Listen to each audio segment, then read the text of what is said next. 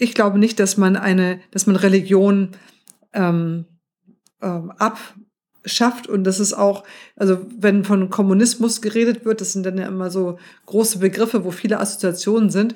Ähm, mein Ziel ist eine Gesellschaftsordnung, in der es keine Ausbeutung und keine Unterdrückung gibt, sondern in der letztendlich alle Lebensbereiche demokratisch organisiert sind.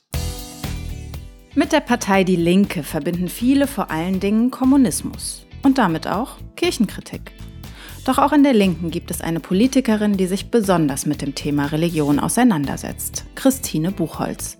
Mit ihr habe ich darüber gesprochen, ob Kommunismus und Religion zusammenpassen können und warum sie selbst einst aus der Kirche ausgetreten ist.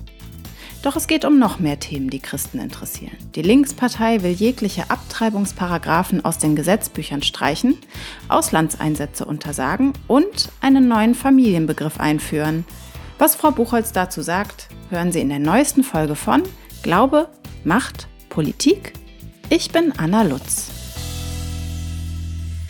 Ich sitze hier heute mit Christine Buchholz von der Linksfraktion im Deutschen Bundestag. Frau Buchholz ist seit 2013 religionspolitische Sprecherin ihrer Fraktion und beschäftigt sich ansonsten hauptsächlich mit Verteidigungspolitik oder sehr viel mit Verteidigungspolitik. Vielen Dank, Frau Buchholz, dass Sie sich die Zeit genommen haben und wir reden heute über Gott, linke Politik und die kommenden Wahlen. Schönen guten Tag. Schönen guten Tag. Hallo. Frau Buchholz, Sie sind seit 2013 religionspolitische Sprecherin der Linksfraktion im Deutschen Bundestag und damit sind Sie länger im Amt als irgendein anderer religionspolitischer Sprecher im Bundestag. Und jetzt stellt sich mir eine Frage. Sind Sie so lange im Amt, weil Sie das Amt so sehr mögen? Oder sind Sie so lange im Amt, weil die Linksfraktion nicht so viele Leute hat, die sich gut mit Religion auskennen? Ja, das ähm, ehrlich gesagt, das habe ich mir noch gar nicht so ausgerechnet, aber das stimmt. Ähm, ja, nein, ich mag dieses, mag dieses Amt sehr. Ich habe sogar ähm, für die letzte Legislatur meine zweite Sprecherfunktion, nämlich die der verteidigungspolitischen Sprecherin, abgegeben an einen ja, sehr guten und sehr kompetenten Kollegen und habe auch bewusst äh, mich entschieden, ähm, weiterhin religionspolitische Sprecherin zu sein. Es gäbe durchaus auch andere, die das könnten.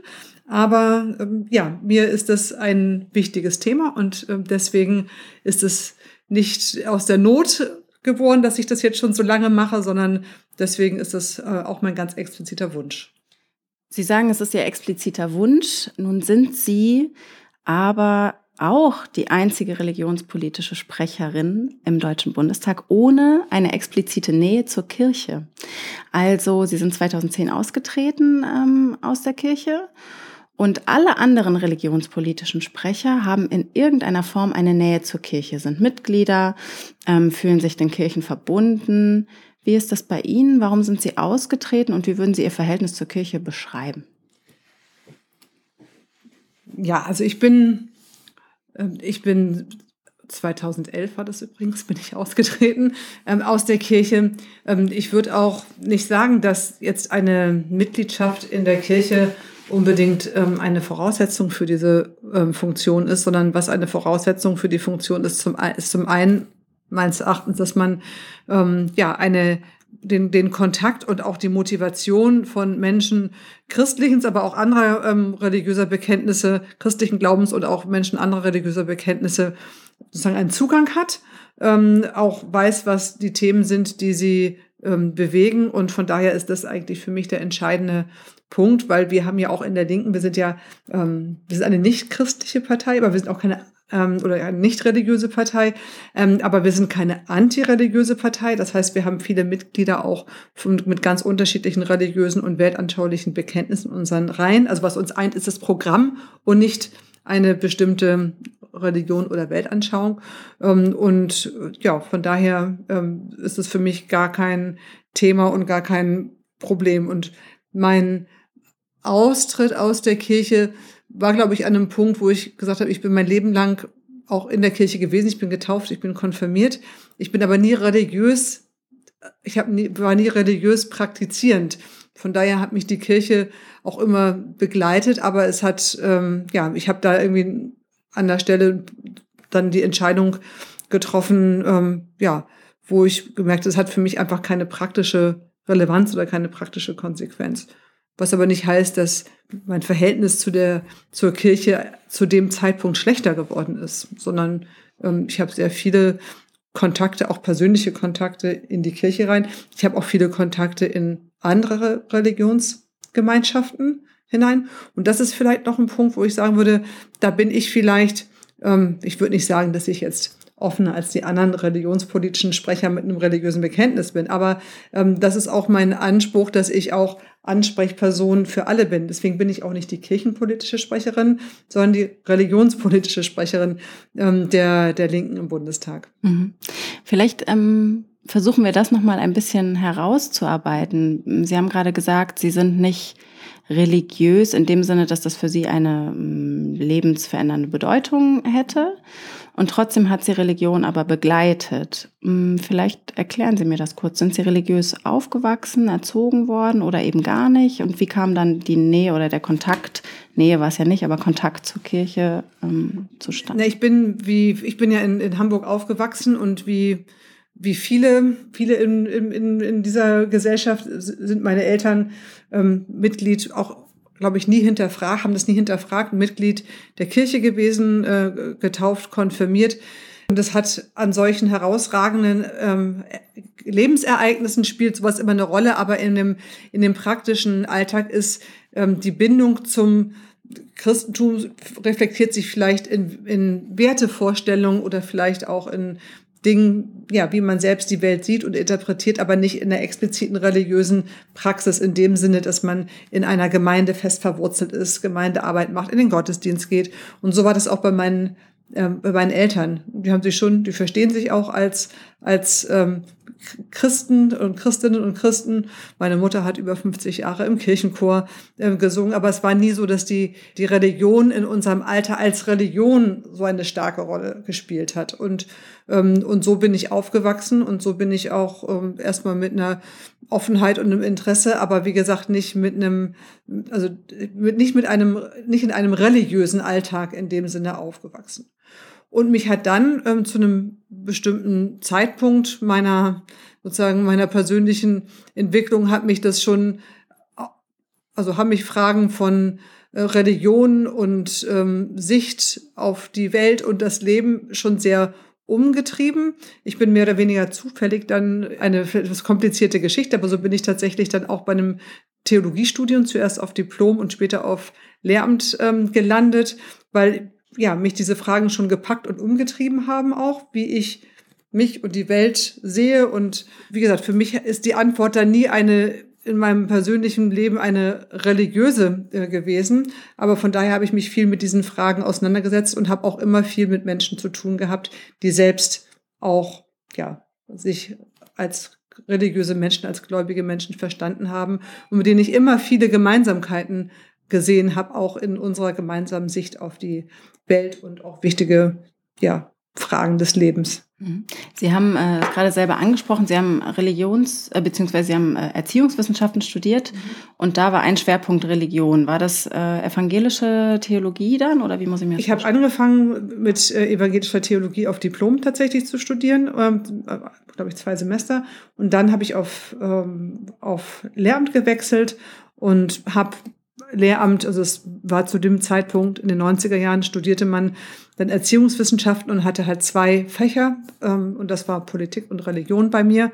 Und ähm, ja, da habe ich am Fachbereich evangelische Theologie gemeinsam auch mit vielen anderen Studierenden, die dann entweder auch Lehrerinnen und Lehrer geworden sind, aber viele auch aus meinem persönlichen Umfeld, die Pastorinnen und Pastoren ähm, geworden sind, mit denen habe ich gemeinsam studiert, mit denen habe ich auch auch wichtige Dinge erlebt. Ich war mit einer Gruppe von ja, Studierenden, waren wir 1993, waren wir in El Salvador, äh, damals ein Jahr nach dem Bürgerkrieg äh, und haben äh, ja, uns dort umgeschaut, haben Treffen auch gehabt mit der lutherischen Kirche dort, ähm, ähm, aber auch mit vielen anderen politischen und gesellschaftlichen Akteuren und haben ja sehr stark unsere Rolle in der Welt reflektiert, auch die, die, die Erfahrungen, das äh, Schicksal von Menschen, die Kraft, die sie hatten, auch dem Krieg und dem Bürgerkrieg zu widerstehen. Und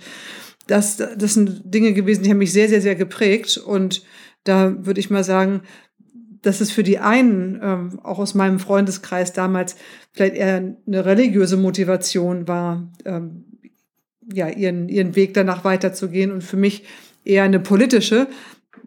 Das sind, ist vielleicht der Tatsache geschuldet, dass wir da einfach unterschiedlich gestrickt sind, aber wir haben an ganz vielen Stellen haben wir die Dinge sehr ähnlich eingeschätzt und ähm, auch sehr ähnliche Haltungen entwickelt. Und das ist für mich eine auch wichtige und prägende Erfahrung gewesen. Und das macht meine Offenheit jetzt auch aus. Also ich gucke immer, was sind Themen und was sind Anliegen, die man gemeinsam ähm, vertreten kann.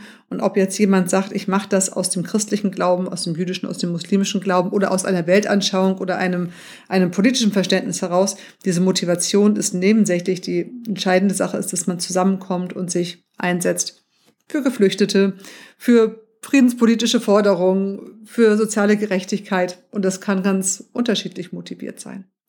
Ähm, wir haben ja schon mal über dieses Thema gesprochen vor einigen Jahren und da weiß ich noch, da haben Sie gesagt, dass ähm, tatsächlich die Befreiungstheologie und auch die, dieser Einsatz für Frieden für sie äh, oder die Friedensbewegung für sie ein ähm, sehr maßgeblicher Punkt waren, der auch eine Nähe zur Kirche hergestellt hat. Vielleicht ähm, erzählen Sie ein bisschen darüber. Was haben Sie da für Kontakte gehabt? Wahrscheinlich auch äh, in Verbindung mit El Salvador, was Sie gerade sagten. Hm. Also das war auf jeden Fall ganz prägend. Also eine, eine Person, die zum Beispiel auch uns den Kontakt hergestellt hat zu, ähm, zu El Salvador, war Helmut Frenz. Ähm, kennen vielleicht einige.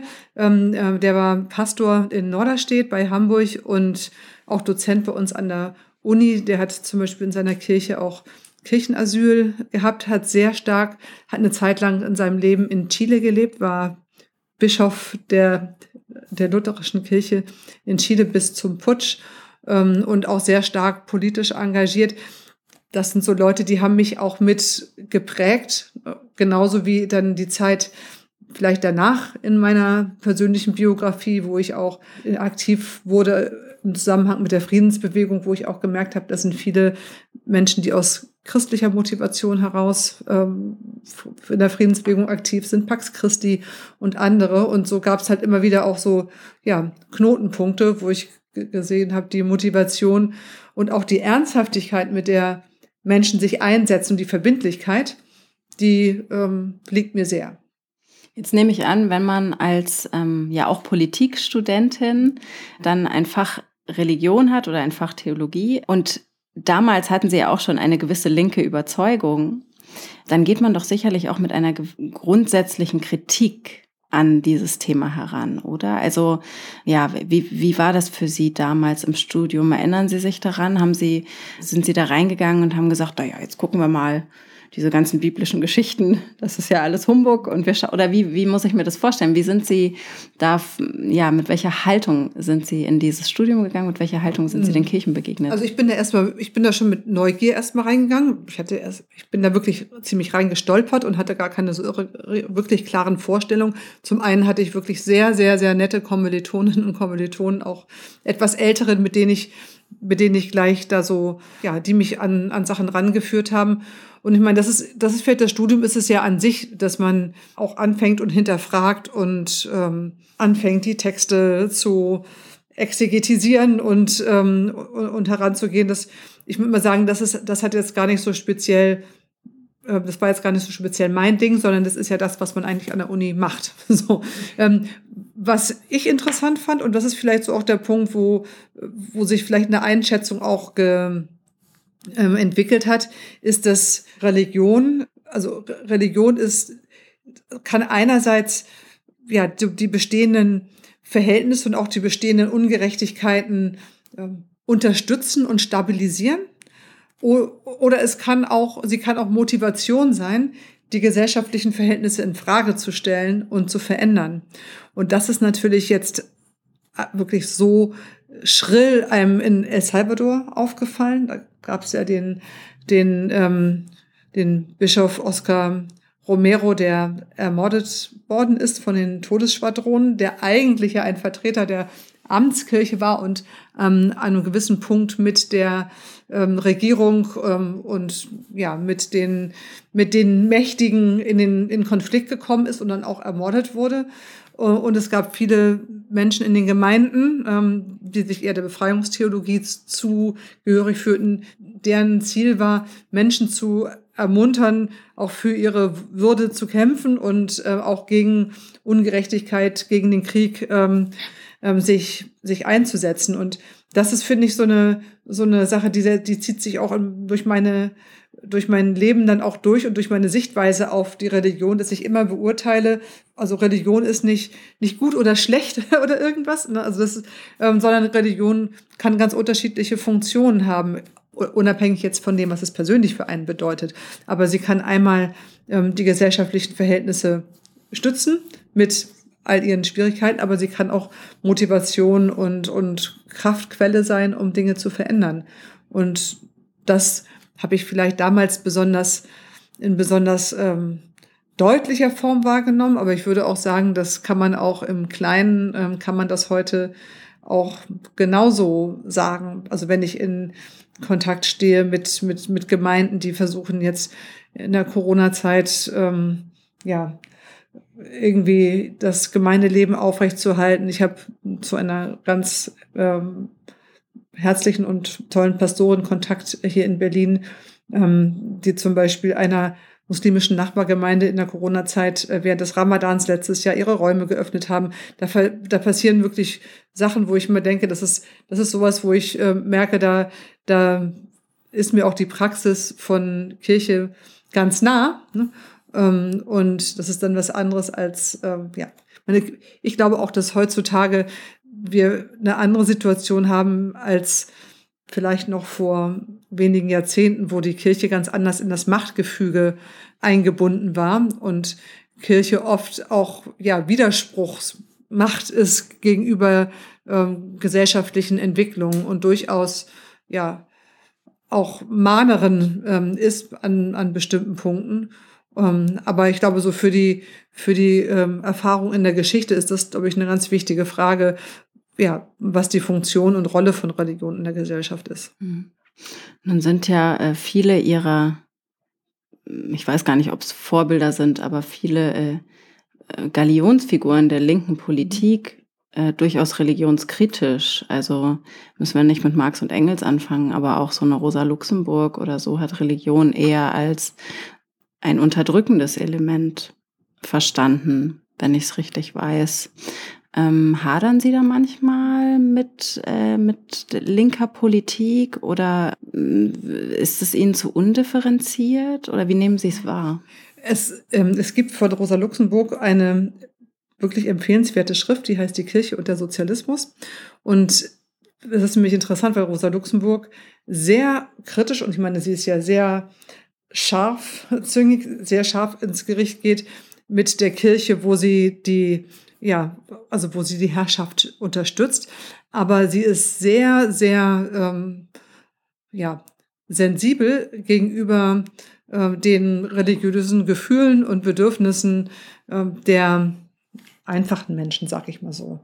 Es kommt übrigens auch sehr schön in dem ähm, Film Rosa Luxemburg von Margarete von Trotter raus, wo Rosa Luxemburg in einer Szene mit einem jungen Paar, einer Arbeiterin und einem Arbeiter, die halt sagen, sie würden so gerne heiraten, aber sie wissen gar nicht, ob das, ähm, ob das so angesagt ist, ne, oder ob das nicht irgendwas ist, was bürgerlich ist. Und dann sagt sie, wenn ihr euch liebt, dann heiratet, ne, macht das irgendwie und und ähm, ich weiß den Wortlaut nicht genau, aber ich finde, das ist so eine schöne Szene, ähm, weil ähm, ich ich Rosa Luxemburg zum Beispiel gerade so verstehe, dass sie scharf ist und auch eine scharfe Kritik hat, auch am Klerus, da wo er ähm, ja, Unterdrückung ähm, und, und, und Ausbeutung legitimiert, aber die religiösen Bedürfnisse und Gefühle und auch äh, ja, der, der, der einfachen Menschen und ja, der Bevölkerung ähm, stark unterstützt und nicht die Leute umerziehen möchte.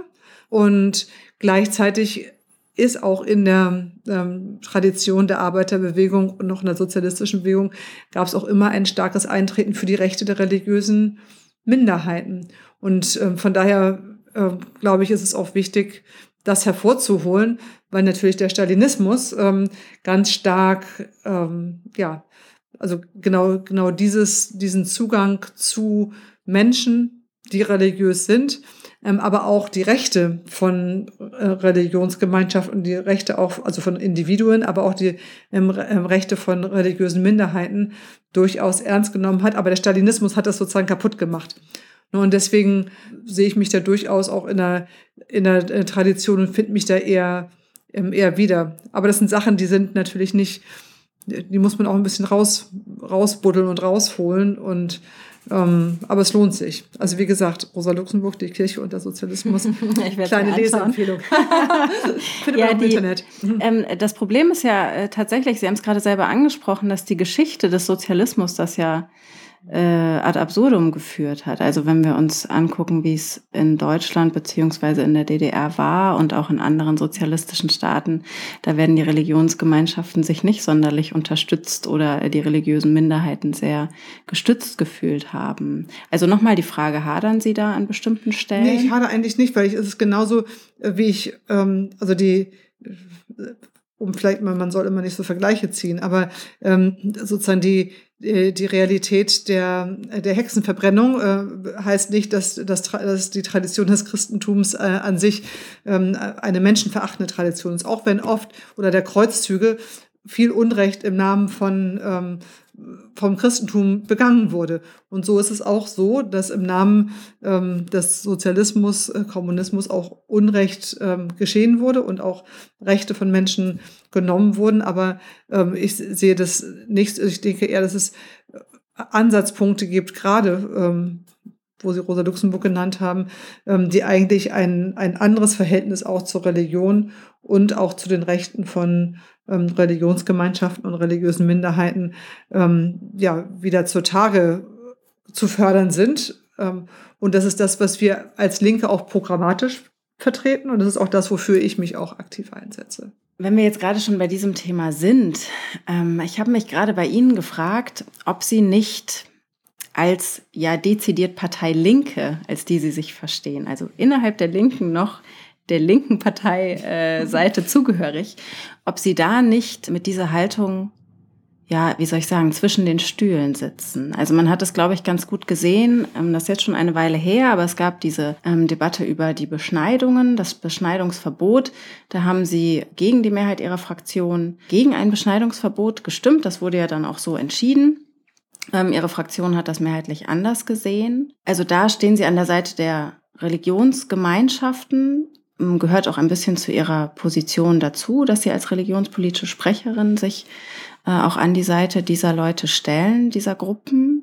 Und andererseits aber innerhalb der Linken, innerhalb der Linken werden sie doch auch Widerstand erfahren aufgrund dieser Haltung. Also ja, sitzt sie zwischen den Stühlen?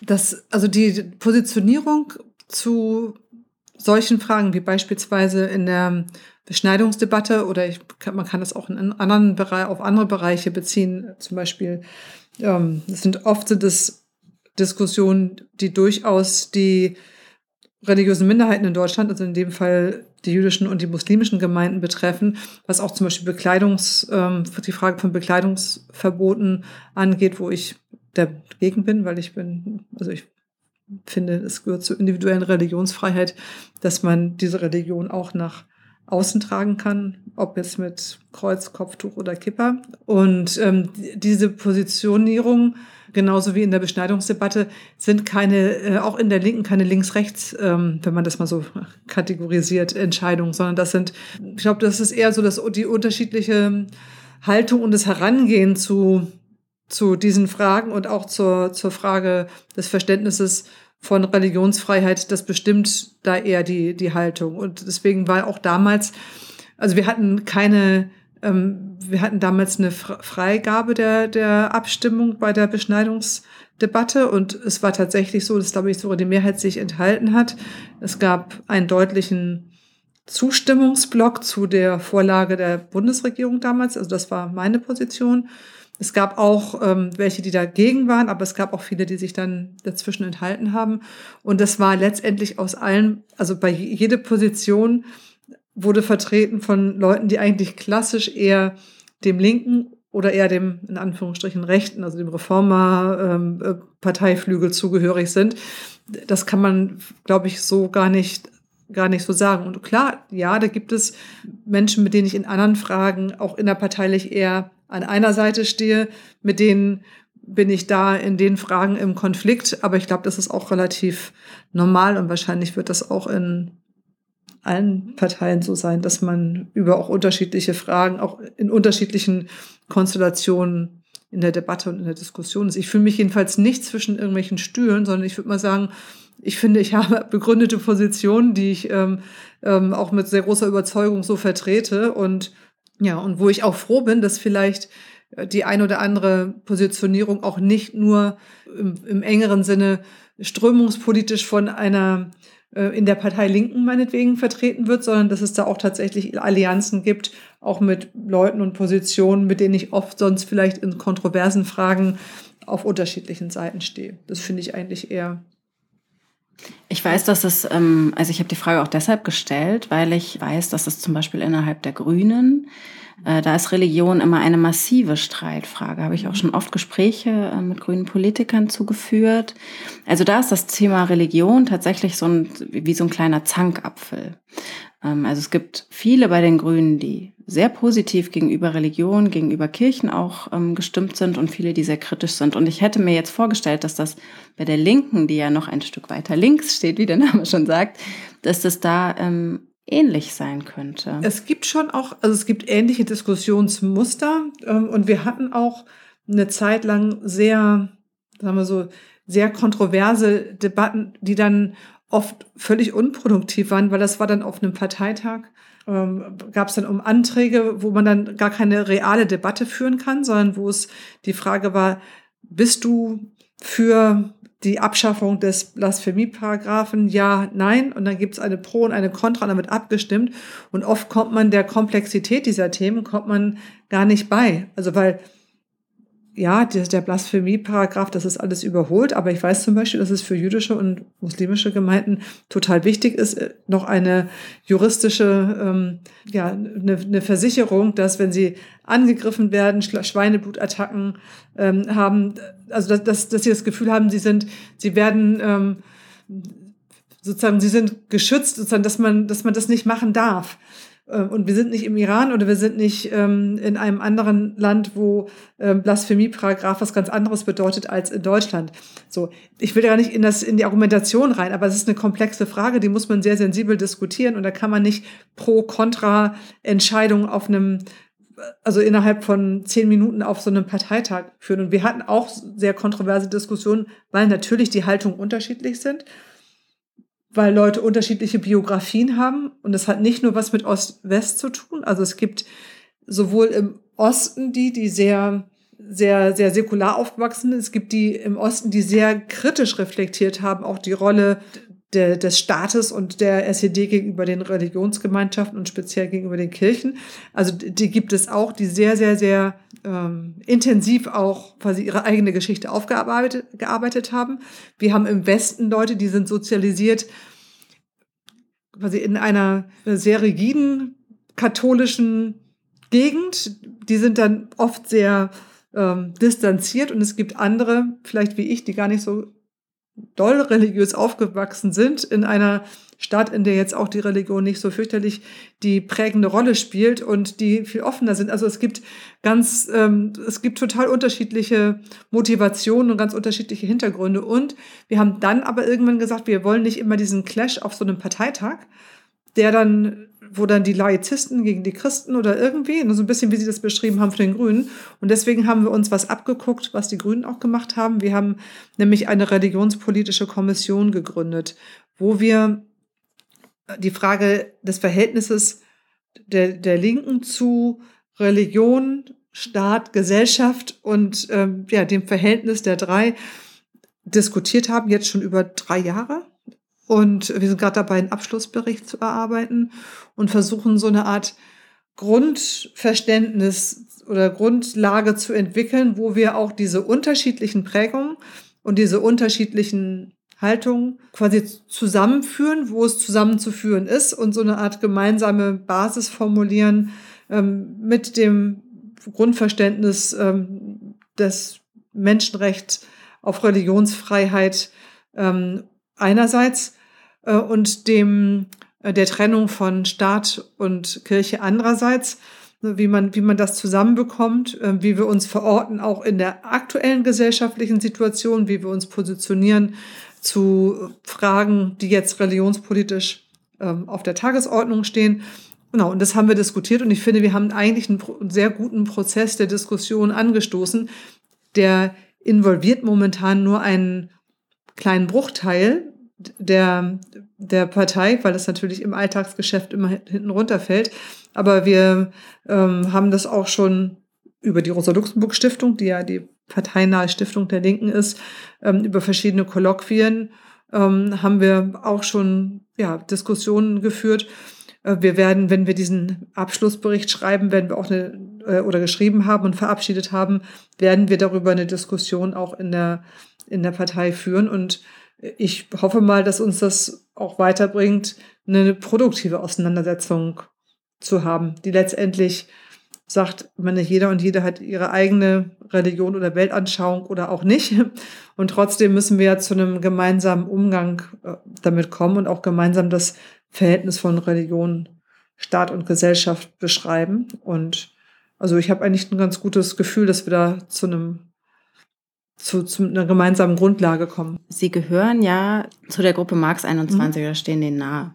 Und das ist ja eine sehr, äh, wiederum nochmal sehr linke äh, Gruppierung innerhalb der Linken, wird auch vom Verfassungsschutz beobachtet und laut den Behörden strebt Marx 21 die Errichtung einer kommunistischen Gesellschaftsordnung an.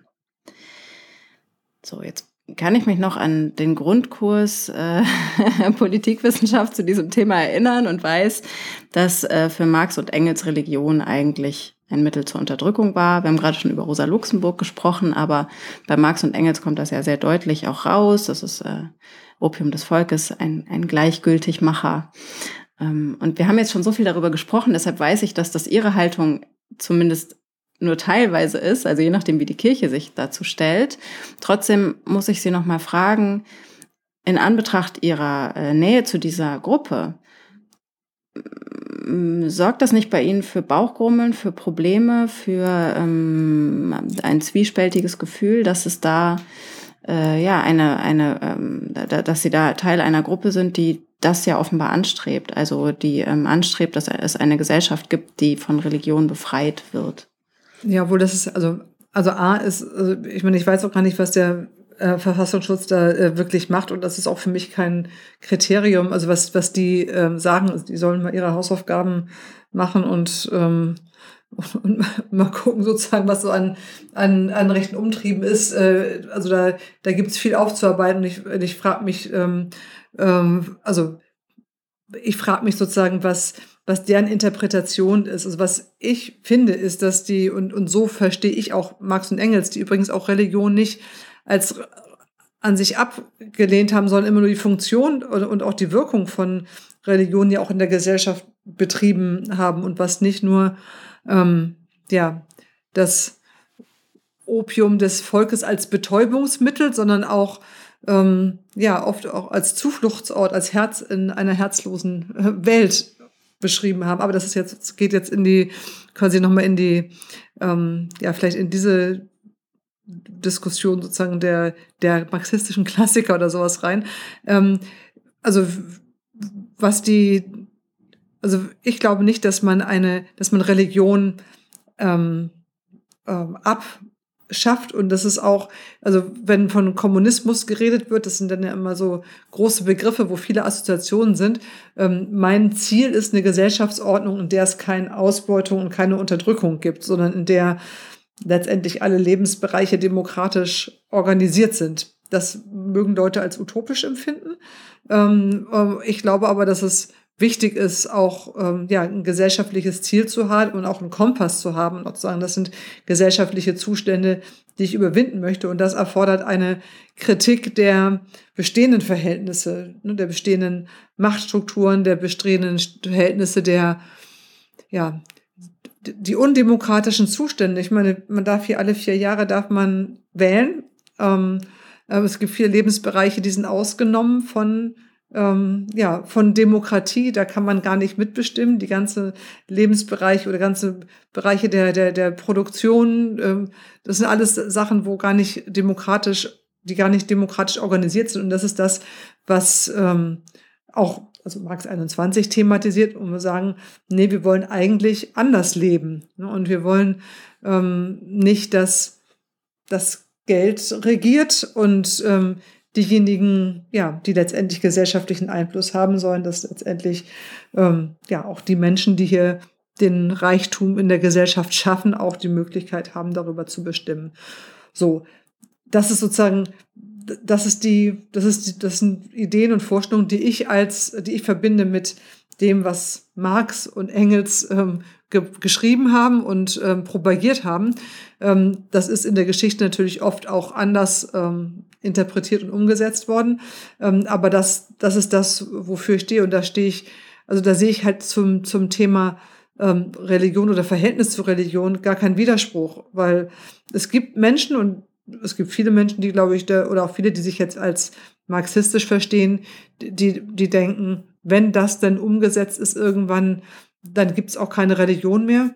Das kann sein, ich weiß es nicht, aber ich finde es auch nicht den entscheidenden Punkt, weil letztendlich entscheiden ja Menschen, was sie denken, woran sie glauben oder woran sie nicht glauben. Und ähm, ja, diese, ich finde auch nicht, dass man jemandem ähm, seine Religion ähm, austreiben muss, sondern ich finde eher, man soll halt gucken, wie kann man gemeinsam ähm, ja, die Welt und die Gesellschaft in eine sinnvolle Richtung entwickeln. Und da ist es völlig, ähm, ja, das kann religiös motiviert sein oder nicht.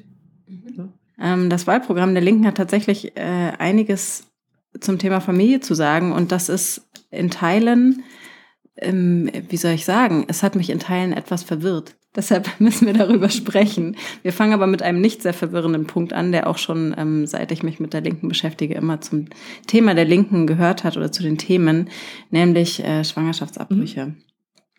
Laut Wahlprogramm äh, wollen sie die Paragraphen 218 bis 219b Strafgesetzbuch abschaffen. Das war jetzt für mich keine Überraschung. Ich habe aber noch mal ein bisschen nachgeguckt, was in diesen Paragraphen genau drin steht. Und faktisch bedeutet diese Abschaffung nicht nur, dass man sich nicht mehr beraten lassen muss vor einem Schwangerschaftsabbruch oder, äh, oder sonstiges, sondern es bedeutet auch, dass es keine Fristen mehr geben würde. Also eine Frau könnte in der 20. Schwangerschaftswoche die Schwangerschaft beenden, in der 30. oder in der 40. Ich kann mir nicht vorstellen, dass sie das so wollen. Deshalb frage ich nochmal nach, wie ist das denn gemeint? Also die, ähm, also es, es ist tatsächlich so gemeint, wie es auch drin steht, dass wir, dass wir der Meinung ähm, sind, dass sozusagen die, die jetzigen Regelungen ähm, also dass, dass wir die ablehnen und dass wir auch keine, äh, in dem Sinne keine Fristen wollen.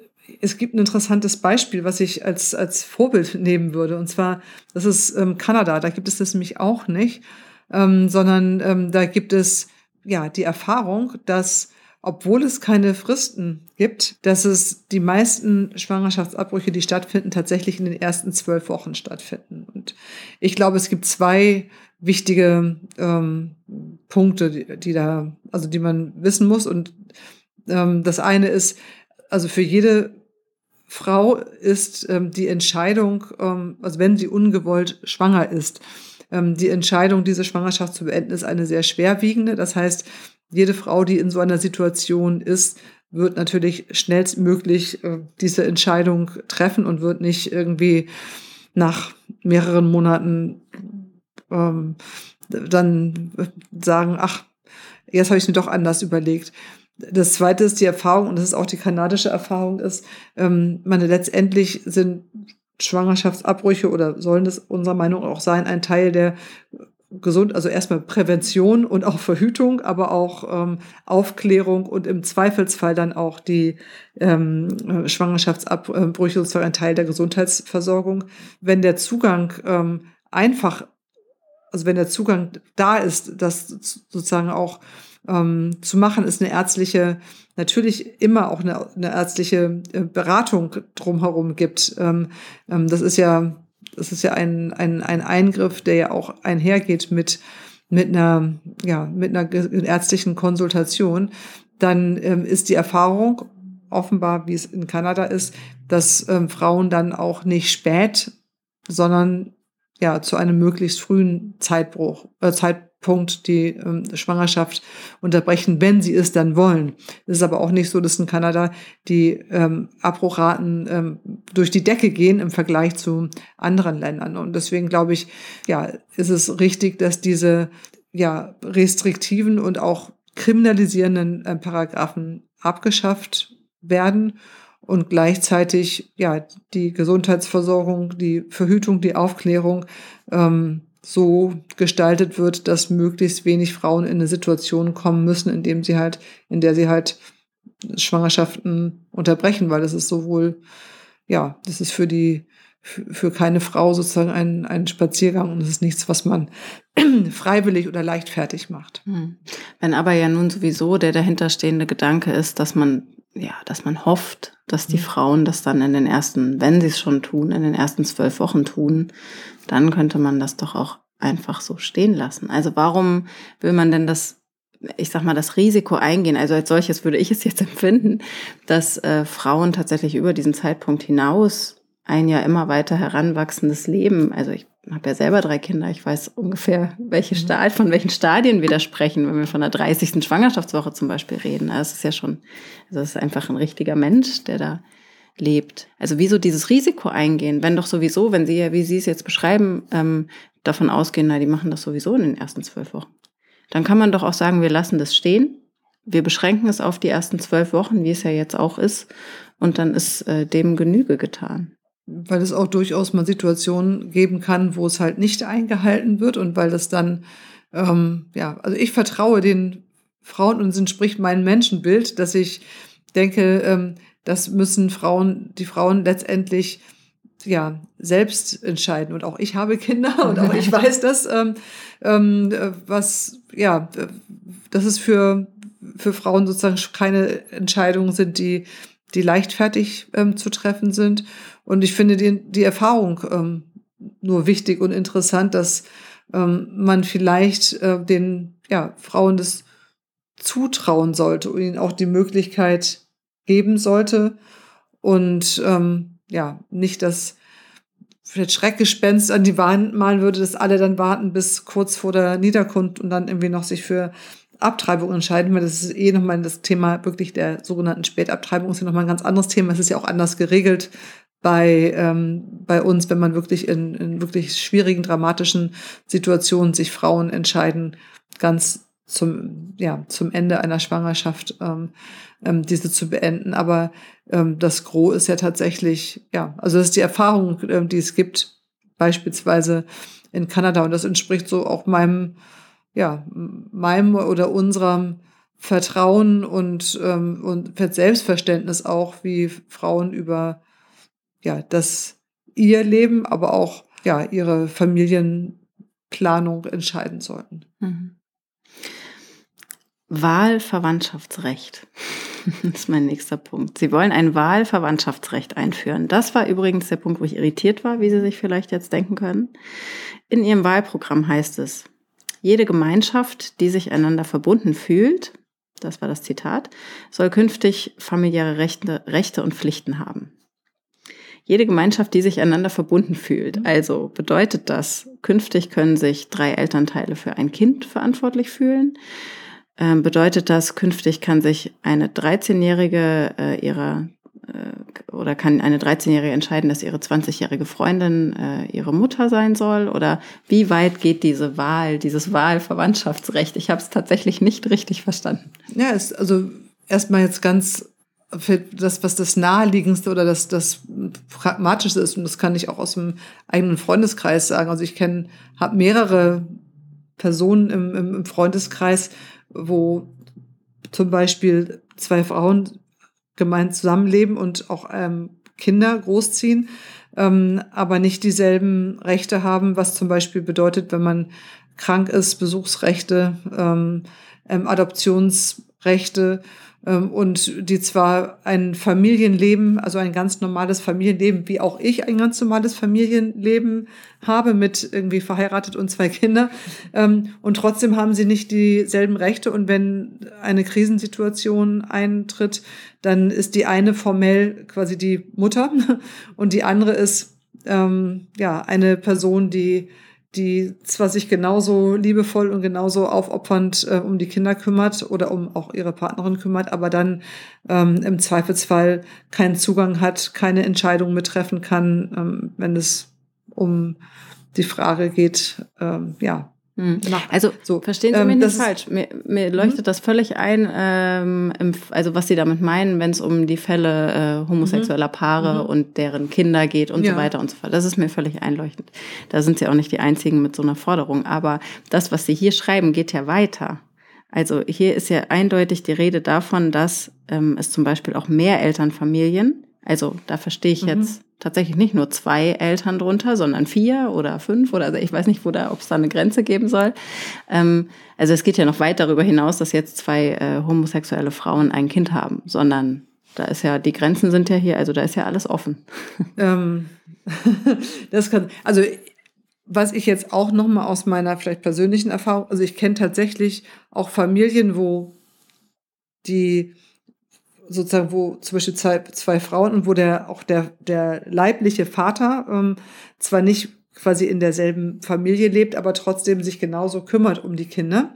Auch wenn, sagen wir so, eigentlich die beiden Frauen sich für die Familie und auch für das Kind entschieden haben, aber trotzdem der, der Vater nicht nur der, der, der biologische Vater ist, sondern sich auch, ähm, auch ähm, sozial engagiert. Das finde ich das ist ein konkreter Fall, wo ich finde, das ist, also das würde ich jetzt so verstehen.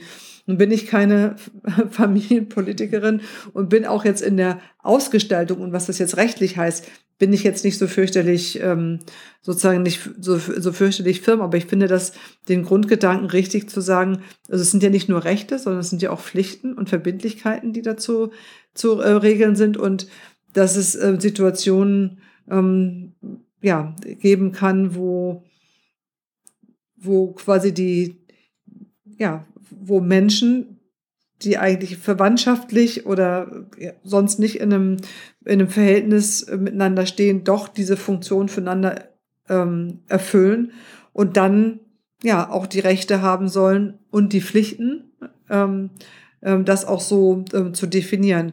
Wie gesagt, diese, was Sie eben noch gefragt haben mit dem 13-jährigen Mädchen und ihrer 20-jährigen Freundin, das kann ich Ihnen tatsächlich so aus dem FF nicht ähm, sozusagen nicht so sagen. da bin ich halt eher in anderen Themen drinne.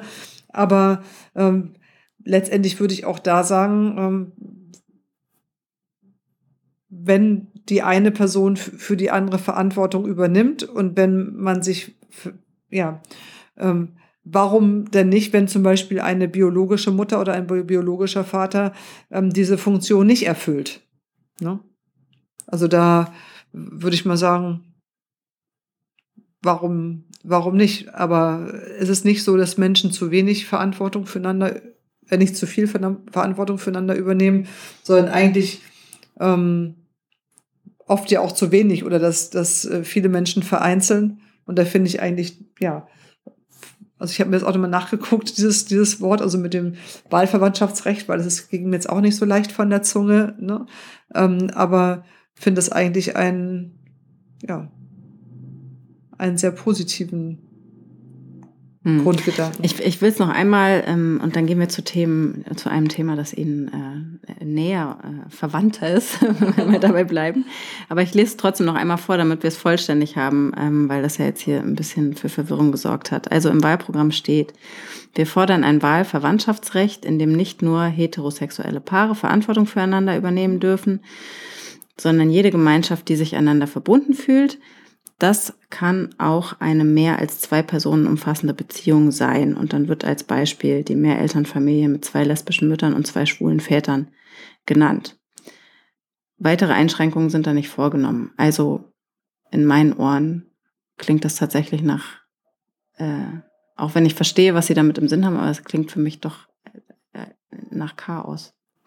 muss ich ehrlich sagen. Ja, was, was Chaos ist, also ich meine, das ist ja immer die, das ist ja dann immer die konkrete Situation. Also wenn es, ähm, wenn es diese zwei Frauen und diese zwei Männer gibt, die sozusagen das Arrangement für sich getroffen haben, ähm, ähm, entweder zusammenzuleben oder wie ich das aus meinem persönlichen Bekanntenkreis kenne, die nicht zusammenleben, aber trotzdem Verantwortung für ein Kind übernehmen. Und auch das, ähm, ähm, was, das ist dann ja kein Chaos. Das heißt ja um, also das ist ja, vielleicht ist es nicht, ist es nicht gewöhnt, äh, gewöhnlich oder vielleicht ähm, gibt es auch ein gesellschaftliches Umfeld, ähm, wo Leute ähm, verwundert sind oder die Nase rümpfen, aber ähm, das heißt doch, dass Menschen füreinander Verantwortung übernehmen, dass Menschen für konkrete Kinder Verantwortung äh, übernehmen und äh, dass denen dann auch die Möglichkeiten gegeben werden, zum Beispiel zu adoptieren äh, oder dass denen auch untereinander die Möglichkeit gegeben wird, Entscheidungen zu treffen, wenn jemand äh, im Krankenhaus liegt und ähm, schwer krank äh, ist und Entscheidungen getroffen werden müssen. Das finde ich eigentlich, ähm, ja, das muss jeder, glaube ich, für sich sortieren, dass es kein Chaos gibt, aber dass es erstmal die Möglichkeit gibt und das Recht dazu gibt. Das finde ich sehr richtig. Mhm. Verteidigungspolitik. Da sind wir bei Ihrem Thema gelandet. Ähm, und ich muss das deshalb ansprechen, ich habe es, glaube ich, eben schon mal gesagt, weil das Thema Verteidigungspolitik bei der Linken ein sehr besonderes ist im Vergleich zu den anderen Fraktionen. Sie haben da eine sehr eigene Haltung. Sie sind als Linke gegen jegliche Waffenexporte und Auslandseinsätze der Bundeswehr. Und in Ihrem Wahlprogramm findet sich, ich habe extra nachgeguckt, auf Seite 134 ein Satz. Sie können es nachprüfen, es stimmt. Ähm, der heute äh, schwerer wiegt als sie sich das wahrscheinlich bei der Verabschiedung des Wahlprogramms gedacht haben. Da steht nämlich, der Abzug aus Afghanistan ist zu begrüßen. Mhm. Es hat jetzt einen anderen Zungenschlag bekommen. Trotzdem die Frage, würden Sie das heute wieder so reinschreiben? Ja, das würde ich tatsächlich wieder reinschreiben. Und ähm, ich glaube, dass das, was man heute vielleicht noch mal expliziter betonen müsste, es ist richtig, dass die Bundes- und es wäre auch schon vor zehn Jahren richtig gewesen, die Bundeswehr aus Afghanistan abzuziehen. Meines Erachtens wäre es auch richtig gewesen, die gar nicht erst dahin zu schicken. Aber es wäre entscheidend gewesen, dass man, bevor man die Bundeswehr abzieht, ähm, die Ortskräfte der Bundeswehr und auch der äh, Entwicklungszusammenarbeit und ihre Familien rausholt ähm, und nicht erst abzieht und nicht abzieht und dann sich Gedanken macht, ähm, wie die Leute in Sicherheit gebracht werden können. Und das, ähm, deswegen ist die Frage, also würde ich die Frage trotzdem mit Ja beantworten ähm, und würde sagen, dass was wir momentan in Afghanistan sehen, den Vormarsch der Taliban, der ja, ähm, ja, der, also ich glaube schon, dass niemand das hundertprozentig so vorhergesagt hat. Aber dass ähm, die Taliban über die letzten Jahre wieder Unterstützung aufgebaut haben, ähm, weil sowohl die Regierung, die ja unterstützt war vom Westen, ähm, verhasst war, weil sie korrupt, als korrupt wahrgenommen wurde, weil sie den Deals mit alten Warlords gemacht hat und weil der Krieg auch selbst Zehntausenden das Leben gekostet hat und die Lage unsicher gemacht hat. Also das ist ja das Futter oder das ist ja die, die das ist ja die gesellschaftliche Situation, die dazu geführt hat, dass die Taliban ähm, überhaupt wieder ähm, ja Einfluss gewinnen konnten, überhaupt wieder Unterstützung gewinnen konnten. Und ich glaube, das ist eine eine Einsicht, die muss erstmal sacken und die, das ist auch ein Teil, glaube ich, der Aufarbeitung, die enorm wichtig ist dass diese Vorstellung, man könnte den internationalen Terrorismus bekämpfen, indem man einen Krieg führt, oder man könnte Demokratie und Frauenrechte bringen, indem man ähm, mit Soldaten einmarschiert oder Bomben schmeißt, dass das halt einfach nicht funktioniert und dass es ja, ja fatal gescheitert ist. Ich äh, habe Ihnen ein Bild mitgebracht. Mhm. Das äh, muss ich beschreiben, weil es natürlich die, die das jetzt hören, nicht, nicht sehen können. Es ist äh, der Titel des Time Magazines von äh, 2010. Das äh, zeigt eine Frau mit verätztem Gesicht und der Überschrift What happens if we leave Afghanistan? Also was passiert oder als Aussage eher das passiert, wenn wir Afghanistan verlassen. Das, äh, dieses Cover war damals sehr in der Kritik, ähm, weil es im Grunde sagt, wir müssen da bleiben, der Militäreinsatz muss fortgeführt werden. Wenn wir aus heutiger Sicht drauf gucken, dann ist genau das, was gerade passiert. Äh, also wir werden solche Bilder aus Afghanistan wahrscheinlich leider wieder sehen. Ähm, geht Ihnen das nicht nahe, beziehungsweise wo ist da für Sie der Punkt, wo Sie nicht doch sagen würden, man muss diesen Frauen helfen. Und wenn es sein muss, dann eben militärisch. Also mhm. wir können doch nicht zulassen, und das ist, was, das, was die Time damals sagen wollte, wir können doch nicht zulassen, dass die ähm, mhm. umgebracht, misshandelt äh, und so weiter werden. Also erstmal, A, mir gehen, also mir gehen solche Bilder nah. Ich bin auch schon seit, ja, inzwischen schon seit fast 20 Jahren auch in Kontakt mit einer Frauenorganisation beziehungsweise mit Vertreterin einer afghanischen Frauenorganisation, ähm, die selbst, also die momentan auch in den letzten Jahren im, im Untergrund oft gearbeitet äh, haben.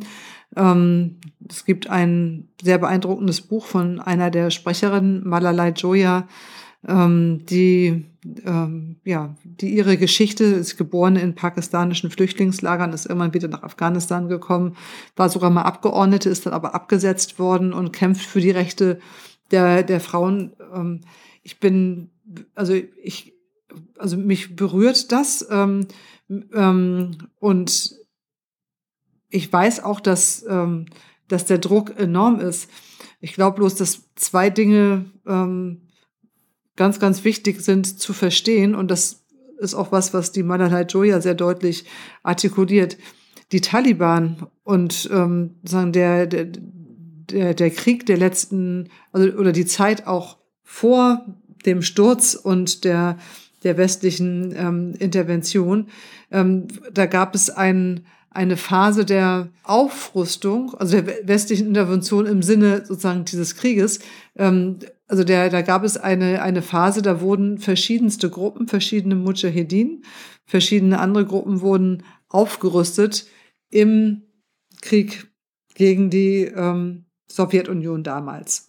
Die wiederum ja selbst, ich meine, Afghanistan ist gezeichnet von unterschiedlichen Kriegen und Interventionen, ähm, die ja sozusagen einmarschiert ist und auch einen grausamen Krieg geführt hat, der ja viele Menschen traumatisiert, verletzt, getötet hat. Es wurden dann, weil es damals in den ähm, 80ern ähm, und 90er Jahren der, ja, der geopolitischen ja, Linie sowohl der USA, aber auch Deutschlands ähm, entsprach, die ähm, diese Mujahedin und diese Gruppen aufzurüsten ähm, im Kampf mit ähm, der, der Sowjetunion, ähm, wurden die, ja, wurden Gruppen wie diese Taliban erst gezüchtet. Also die Taliban wären ohne den pakistanischen Geheimdienst, ohne äh, Finanzierung und Ausstattung aus den USA und übrigens auch ohne auch Beratung und ähm, Ausrüstung auch aus Deutschland. Also es gab eine, der BND hat das auch genutzt damals. Es gab neulich einen, ähm, einen interessanten Artikel dazu, ähm, ich glaube, in der in der Tagesschau, hat es durchaus auch genutzt, weil man dachte, man könnte dort ähm, ja, Gruppen finanzieren, um gegen die sowjetischen Einflussnahme anzugehen. Und das heißt, das, was wir hier sehen, also diese brutale Misshandlung von Frauen, die Realität, die wir hatten unter den, ähm, unter den Taliban, ist ein Produkt auch mit sozusagen dieser Intervention. Und deswegen glaube ich, ähm, springt es zu kurz, äh, zu sagen, wir müssen da einfach nur wieder rein, ähm, sondern muss gucken, wie kann man, ähm, ja, also wie kann man Menschen stärken in Afghanistan oder auch ja mit mit Wurzeln in Afghanistan, die dort auch für eine andere, ja, einen anderen Weg auch kämpfen. Also die Malala Joya, die ich eben, ähm, auf die ich mich eben schon bezogen hatte, die hat gesagt, letztendlich können wir gegen die Warlords und auch die Taliban können wir nur selber ankämpfen. Da können uns andere ähm, Völker eine helfende Hand reichen, aber letztendlich müssen wir uns, müssen wir das, ähm, ja, müssen wir das selber machen. Momentan ist es natürlich enorm schwierig. Ja, momentan halten alle gerade still und gucken, was passiert. Ähm, wie viel Freiraum lassen die Taliban, die ja momentan, glaube ich, zumindest versuchen, ähm, erstmal noch ähm, ja, ein soweit in Anführungsstrichen ähm, gemäßigten Eindruck zu machen, als dass ähm, ja, sie nicht von allen internationalen was ich, Vereinbarungen, Geldflüssen und sowas äh, isoliert werden. So ist mein Eindruck. Aber natürlich ist es momentan enorm ein Zeitpunkt, der enorm schwierig ist. Aber diese ähm, Einmischung, diese Aufrüstung, also allein, dass die Waffen, die geliefert wurden oder ähm, geliefert wurden oder mit denen die afghanische Armee ausgestattet ist, die jetzt an die Taliban fallen, führen ja dazu, dass diese Gruppe ähm, jetzt hochgerüstet ist, wie sie das vorher nicht gewesen ist. Und deswegen glaube ich, ist es enorm wichtig, ähm, eine sehr, sehr grundlegende Konsequenz ähm, aus dem Scheitern der Politik nicht nur der letzten 20 Jahre, sondern der letzten 30, 40, 50 Jahre zu ziehen und zu sagen, Schluss mit diesen Waffenexporten, weil jede Waffe findet ihren Krieg. Also selbst wenn Waffen an scheinbar ähm, Bündnispartner geliefert werden, ähm, gibt es immer Situationen, in denen sie dann ähm, ja, ähm, in andere Hände kommen, als das vielleicht vorher geplant war. Und ähm, ich glaube auch, dass diese Vorstellung, man könnte ein Gesellschaftssystem von außen aufzuoktroyieren, ähm, äh, was nicht quasi aus der Gesellschaft heraus ja aufgebaut und und ähm, in der Auseinandersetzung auch vielleicht mit den Traditionen und Vorstellungen, die halt vorherrschen in einer Gesellschaft, ähm, erarbeitet wird oder erkämpft wird. Ähm, ich glaube, diese Vorstellung ist falsch und sie war falsch. Das, das kann ich nachvollziehen. Ich frage mich trotzdem, ob es nicht an irgendeinem Punkt, also wo die, wo die Grenze ist, wo Sie auch persönlich, äh, oder ob es die vielleicht gibt, diese Grenze, wo Sie sagen, na, wir müssen aber jetzt einfach helfen. Also ich, ähm, ich weiß, die afghanische Geschichte ist lang und kompliziert, aber wenn wir jetzt nur mal uns den Einsatz angucken, ähm, der jetzt 20 Jahre äh, gedauert hat, es gab ja auch davor schon diese massiven Frauenrechtsverletzungen. Also, ähm, und nicht nur Frauenrechtsverletzungen. Ähm, es gab Berichte, ich glaube von 98 ist das, dass Frauen äh, in Kabul ausgepeitscht worden sind, weil sie die Schuhe in weiß getragen haben anstatt in schwarz. Also das hat schon gereicht, selbst wenn die eine Burka anhatten und so. Ähm, also äh, wirklich grausame Taten und kann ich da als, ähm, als deutscher Staat oder als amerikanischer Staat oder wer auch immer, kann ich da stehen und sagen, ich, ich tue da jetzt nichts, ich gucke zu und hoffe, dass die ihre Sachen selber regeln. Ja, das Problem ist ein Stück weit, dass der, also, also ich glaube, dass der, was ist der deutsche Staat oder was ja die, die Außenpolitik ist, es gibt, ähm, es gibt ziemlich viele doppelte Standards. Wenn wir zum Beispiel nach Saudi-Arabien gucken, wo es mit den Frauenrechten auch nicht viel, viel weiter her ist. Das ist ein ähm, Partnerland, in das Waffen geliefert werden, was ein, ein, ein global strategischer Partner ist. Ähm, und also ich glaube, das ist, also die, diese doppelten Standards müssen aufhören. Ich bin nicht der, der Meinung, dass man jetzt in Saudi-Arabien einmarschieren soll oder Krieg führen soll, sondern ich bin ähm, der Meinung, dass man zum Beispiel nach Saudi-Arabien keine Waffen mehr exportieren sollte. Und ich, wenn, wenn, wenn die USA, wenn Deutschland, wenn Großbritannien, also wenn, wenn die nicht diese ähm, militärische und wirtschaftliche Interessenspolitik verfolgen würden, ähm, ich glaube, dann wäre schon ähm, ein, ja, dann wäre schon sehr viel gewonnen und dann würden auch nicht Konflikte, die da sind. Ich meine, es gibt in vielen Regionen gibt es Konflikte, die beispielsweise, das ist ja auch auf dem afrikanischen Kontinent, gibt es ja viele Regionen, wo es traditionelle Konflikte zwischen sesshaften und ähm, nomadischen Völkern gibt. Es gibt äh, Konflikte um, um natürliche äh, Lebensressourcen und die müssen, es müssen Wege gefunden werden, die zu lösen. Es gibt Konflikte, die werden angeheizt durch die äh, ungerechte Weltwirtschaftsordnung. Es gibt Länder, in denen äh, Rohstoffe ausgebeutet werden von Firmen, da, da hat, da haben die Menschen in dem Land überhaupt nichts von, sondern das, da geht dann direkt nach China, nach Kanada, nach Frankreich, wie auch immer. Es gibt sogar Länder, die haben, bringen ihre eigenen Arbeiter oder, oder ähm, ihre eigenen, ähm, ja, sozusagen die Arbeitskräfte mit und ähm, so. Kann ich, kann ne? ich und das sind alles Punkte, und wo ich finde, also das, das sind die Dinge, die müssen in den Fokus. Ne? Und ich glaube, dass die Frage ist, wie kann ich ähm, also wie kann ich ähm, helfen, sozusagen die, die ähm, also Möglichkeiten zur Konfliktlösung zu unterstützen? Wie kann ich, also, und ich glaube, es ist wichtiger zu gucken, Interessenspolitik, also weniger Interessenspolitik wird bedeuten, dass ähm, Konflikte anders gelöst werden können und letztendlich auch das, ja, ist eher Perspektive für Gerechtigkeit Entwicklung und auch die Entwicklung von ja, Menschenrechten gibt. Aber das bedeutet im Zweifel, wenn ich jetzt gerade keine Menschenrechte entwickeln kann, weil die Situation in Afghanistan oder in Pakistan, wo auch immer gerade so ist, wie sie ist, dann schaue ich zu. Das bedeutet keine Militäreinsätze. Ja, aber nehmen wir das Beispiel ähm, Saudi-Arabien. Was heißt denn das? Also heißt das, also müsste ich dann nicht konsequenterweise auch sagen, also wenn ich sage, ich äh, kann das nicht, ähm, also ist es nicht hinzunehmen, ähm, dass es, ähm, ja, dass Menschen, dass, dass Frauen irgendwie, weil sie sich nicht ähm, adäquat ähm, verhalten, ähm, gesteinigt werden. Ne? Also das, dann muss ich ja irgendwie sagen, dass ich, ähm, also ich glaube, dass es, dass es, es ist ein Problem und es ist nicht, man ist nicht, ich bin nicht gleichgültig gegenüber dieser Entwicklung. Ähm, aber ich glaube ähm, letztlich nicht, dass wir das militärisch lösen können. Frau Buchholz, vielen Dank bis hierhin. Ähm, wir verlassen das ganz schwere Thema und verabschieden uns, beziehungsweise ich verabschiede Sie oder Sie mich. Ich sitze ja in Ihrem Büro, also andersrum, ähm, mit vier kurzen Fragen. Und zwar ähm, mache ich das in der Form, dass ich Ihnen Sätze zum Vervollständigen mhm. gebe. Also einfach intuitiv, was Ihnen in den Sinn kommt, ähm, dürfen Sie sagen. Vier Sätze.